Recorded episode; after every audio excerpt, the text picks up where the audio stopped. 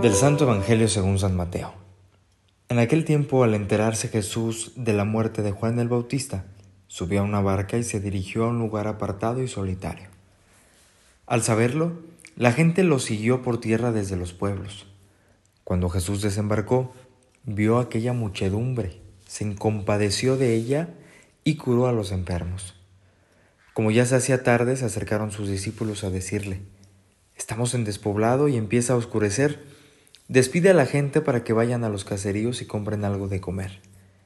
Pero Jesús les replicó, No hace falta que vayan, denles ustedes de comer. Ellos le contestaron, No tenemos aquí más que cinco panes y dos pescados. Él les dijo, Tráiganmelos. Luego mandó que la gente se sentara sobre el pasto. Tomó los cinco panes y los dos pescados y mirando al cielo, pronunció una bendición partió los panes y se los dio a los discípulos para que los distribuyeran a la gente. Todos comieron hasta saciarse y con los pedazos que habían sobrado se llenaron doce canastos. Los que comieron eran unos cinco mil hombres, sin contar a las mujeres y a los niños. Palabra del Señor. Muy buenos días a todos amigos y amigas, los saludo con mucho gusto. Mi nombre es el Padre Ernesto Rodríguez y vamos a compartir juntos una breve reflexión acerca de este Evangelio.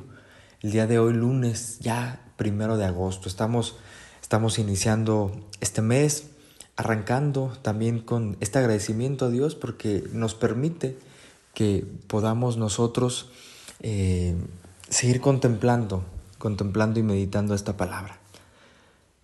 Este Evangelio de San Mateo que nosotros eh, hemos escuchado inicia eh, con esta actitud de Jesús.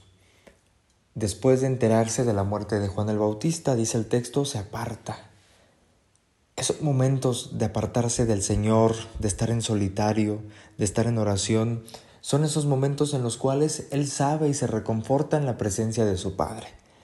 Son esos momentos que en ocasiones se hacen tan necesarios para todos nosotros, para poder asimilar, asumir, cuestionar, y sobre todo dejarnos llevar por aquella presencia y voz de nuestro Padre que es el que conduce nuestra historia y nos va a nosotros iluminando y dando lo necesario.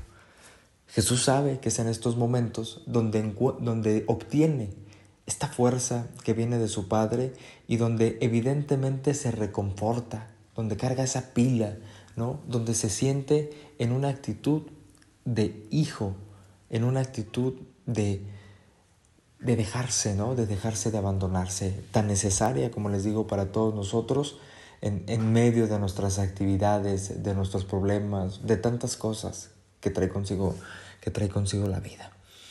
Y también en, en, este mismo relato escuchamos eh, cómo este evangelista nos narra esta famosa multiplicación de los panes que todos nosotros conocemos.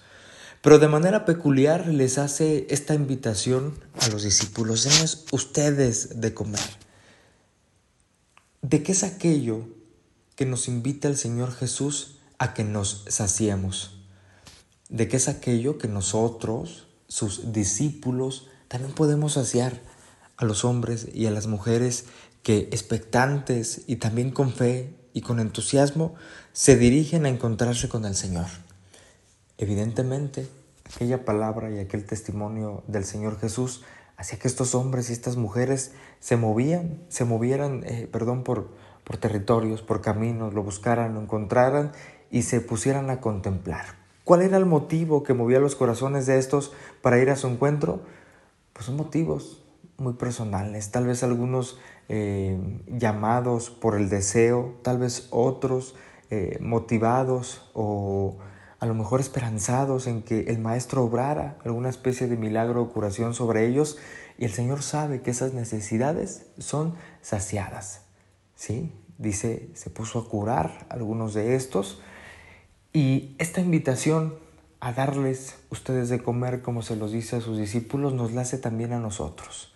El Señor Jesús que nos sacia en torno a su palabra y a su presencia, también nos invita a que nosotros podamos saciar aquellos que están eh, deseosos de conocer y de saborear las grandezas del Señor.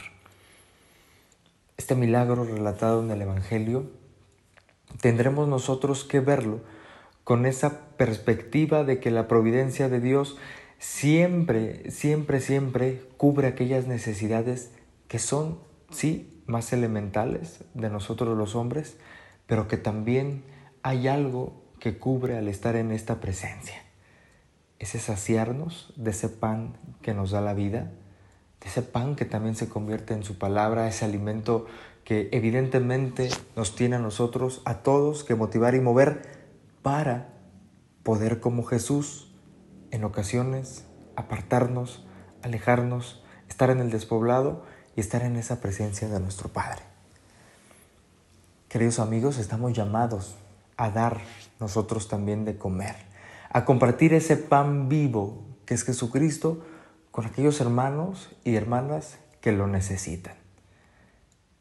Que el Señor Jesús nos conceda en este día esa gracia de poder nosotros también darnos a los demás.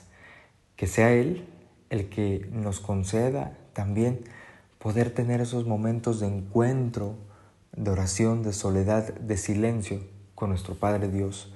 Porque solamente de esta forma nosotros podemos estar siempre expectantes y abiertos a cumplir esa tan anhelada voluntad del Padre que tiene para cada uno de nosotros en nuestra vida.